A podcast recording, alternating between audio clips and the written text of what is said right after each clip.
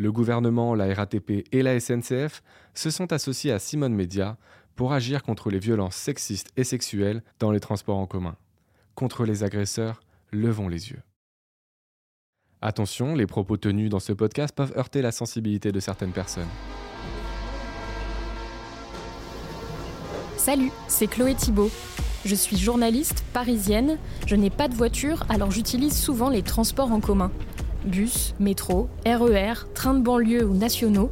Dans ce podcast, je vous propose de m'accompagner durant mes trajets pour voir comment ça se passe côté sécurité. Et oui, dans les transports, nous pouvons être victimes de harcèlement, voire d'agressions sexuelles. Alors, quels moyens sont mis en place pour nous protéger? Quels sont les comportements à signaler? Sur mon chemin, je vais rencontrer plusieurs experts et témoins qui m'aideront à répondre à ces questions. Vous me suivez? C'est grave, c'est condamnable. Je voulais pas euh, sortir de la rame, c'était pas à moi de partir. Qui comprennent la répercussion sur les victimes. Et en fait, à un moment, j'ai senti, et là, pareil, le doute. Est-ce que c'est vraiment en train de se passer ou pas? Il ne faut jamais avoir honte d'avoir été victime. Tant que je n'ai pas dit oui, c'est non.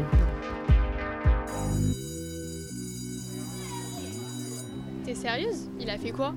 Il s'est touché à travers son pantalon devant tout le monde. Mais non, il est pas bien lui. Je me souviens une fois, il y a la même main qui a carrément baissé son pantalon devant moi. Nous avons toutes et tous déjà entendu parler de ce genre de situation. Moi, je n'y ai jamais été confrontée, mais c'est arrivé à Cindy qui a accepté de se confier. Je rentrais de la fac, il était 19h et il faisait encore jour. Et euh, au début, euh, dans la rame du RER, il y avait euh, du monde. Et au fil euh, du temps, euh, bah, le, le, RER s'est vidé et je me suis retrouvée euh, toute seule avec l'individu. Et il m'a interpellée à plusieurs reprises. Il m'a interpellée en faisant. C'est à ce moment-là que je l'ai remarqué et que j'ai vu son sexe en dehors de son pantalon. Il était en train de se masturber en me regardant. Et euh, à ce moment-là, euh, ben, la colère est venue et puis euh, je me suis levée en fait de mon, de mon siège et je l'ai filmé parce qu'il cachait justement son sexe. Au moment où j'ai sorti mon téléphone, il a commencé à faire sa victime, à me dire mais pourquoi est-ce que je le filme? Il a inversé la situation en se victimisant. J'étais dégoûtée et puis j'étais très en colère. Voilà, juste je voulais pas que ça se reproduise. Donc euh, c'est pour ça que je me suis euh, levée pour euh, peut-être m'interposer et dire non. Non, c'est pas possible de faire les choses comme il veut. C'est des transports en commun. J'aurais pu changer de rame. Mais je l'ai pas fait parce que je comprenais pas pourquoi est-ce que c'est moi qui n'ai rien fait qui doit partir. Ça serait plutôt lui qui devrait se sentir honteux et de partir. C'est pour ça que je suis restée et, j'ai tenu jusqu'au bout. Alors, une fois arrivée à la destination, euh, en sortant, il y avait des, personnes qui rentraient. Donc, je leur ai euh, dit euh, Faites attention, euh, il y a un monsieur euh, juste ici qui, qui, montre son sexe. Donc, euh, allez un peu plus au fond de la rame. Et moi, je suis sortie et tout de suite après, j'ai été sur un comptoir de la RATP et euh, j'ai exposé les faits, je, leur ai expliqué ce qui euh, venait de m'arriver. Et puis, euh, la première chose qu'ils m'ont dit, c'était qu'ils étaient vraiment désolés que ce genre de, choses me soit arrivé. Et ils ont commencé à prévenir plus haut. Et ils ont pris mes coordonnées, mon adresse, mon numéro de téléphone, mon nom, prénom. J'ai été portée plainte toute seule parce que je me suis dit que je voulais pas que ça arrive à d'autres personnes. Euh, j'ai été au commissariat. Il y a eu un procès euh, qui s'est déroulé le 30 septembre, en fait une semaine après euh, mon agression. L'individu a été jugé coupable. Il a pris euh, quatre ans de prison ferme parce que c'était un récidiviste. J'ai porté plainte. Évidemment, j'y pense encore. Et au début, avant qu'il soit jugé, euh, je, prenais plus le RER parce que euh, j'avais peur de le recroiser. Et puis, euh, vu que le procès est passé et que je sais qu'il est derrière les barreaux, donc aujourd'hui, en fait, je suis juste très fière d'avoir pu porter plainte et d'avoir pu aller jusqu'au bout des choses. L'exhibition sexuelle, c'est une infraction. Le fait d'imposer son sexe à la vue des autres dans un lieu public peut être puni d'un an d'emprisonnement et de 15 000 euros d'amende. Il n'y a pas de débat. Même si l'exhibitionniste ne vous touche pas, c'est grave. Et quand on est ado, qu'on n'a peut-être encore jamais vu le sexe de quelqu'un d'autre, un événement pareil peut s'avérer très choquant. Alors, qu'est-ce qu'on peut faire quand on en est victime ou témoin? J'ai rencontré Sandrine Charnoz, je suis la chef de projet du plan lutte contre le harcèlement sexuel dans les transports pour le groupe RATP. Et Anne Meunier, responsable de la lutte contre les atteintes sexistes et sexuelles pour le groupe SNCF. Elle nous explique comment signaler une situation de violence. Quand on est euh, victime ou témoin d'une situation euh, d'agression ou de harcèlement euh, sexuel dans les transports, il faut euh, chercher un agent, un agent dans les espaces, un machiniste dans le bus. Vous pouvez également appuyer en Ile-de-France sur les bornes d'appel et vous aurez un agent en contact.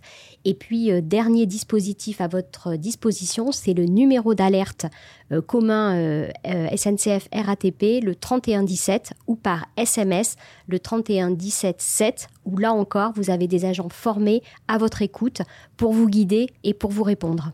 Il y a aussi l'application 3117 euh, que vous pouvez télécharger euh, sur euh, les stores.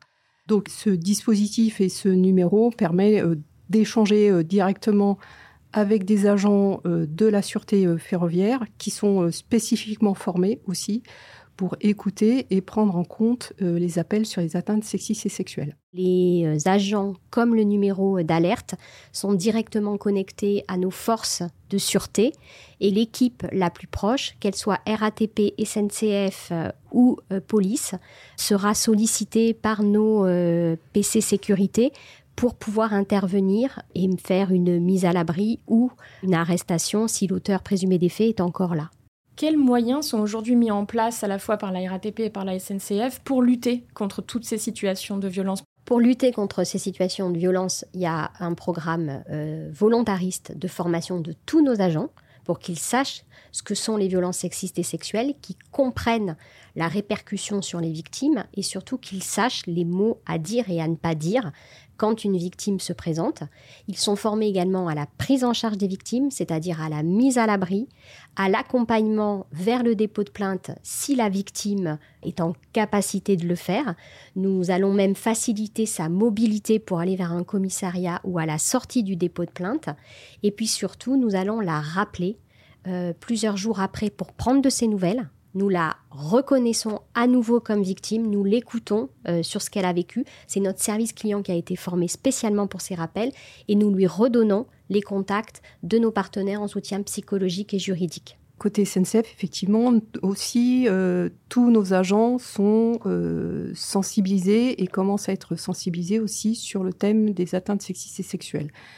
Ce qui est important de dire, c'est que euh, lorsqu'on on est en contact avec une victime, euh, la première des choses que les agents doivent faire, c'est d'écouter et de prendre en considération ce que la victime nous explique.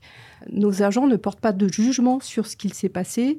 Nous avons toujours à progresser hein, sur euh, la connaissance, le partage de, de, de ces informations. La RATP comme la SNCF condamnent toutes ces violences sexistes et sexuelles et met tout en œuvre pour euh, les prévenir, pour mieux prendre en charge les victimes et toujours améliorer nos systèmes d'alerte. Nous sommes sur une tolérance zéro de ces actes. Nous avons conscience qu'il faut que jeunes filles, jeunes hommes, femmes et hommes puissent se déplacer sereinement et, en sûreté. Nous avons besoin des témoins aussi pour euh, nous informer euh, des situations, pour que nous puissions réagir et intervenir sur les situations de violence sexistes et sexuelles. 76% des gens ont déjà été témoins de harcèlement sexuel dans les espaces publics. Si c'est votre cas et que vous n'avez pas réagi, rassurez-vous, c'est assez fréquent. Parfois, on se dit que c'est pas forcément grave, on se dit qu'on ne veut pas empirer la situation ou on attend que quelqu'un d'autre se décide à bouger. Cela dit, pour prévenir les agressions, je rappelle que vous pouvez composer les numéros d'urgence, le 17 qui est le numéro de la police et de la gendarmerie, ou le 114 un numéro activable par SMS ou par chat pour les personnes qui ont des difficultés à parler ou à entendre. En tout cas, il ne faut pas hésiter à vous servir des outils qui sont à votre disposition. Contre les agresseurs, si tout le monde est solidaire, il y aura plus de sérénité dans l'air.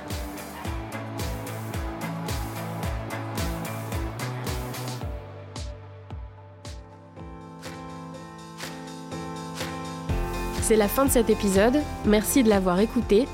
Si ce podcast vous a plu, n'hésitez pas à en parler autour de vous ou à laisser une note sur votre plateforme d'écoute préférée.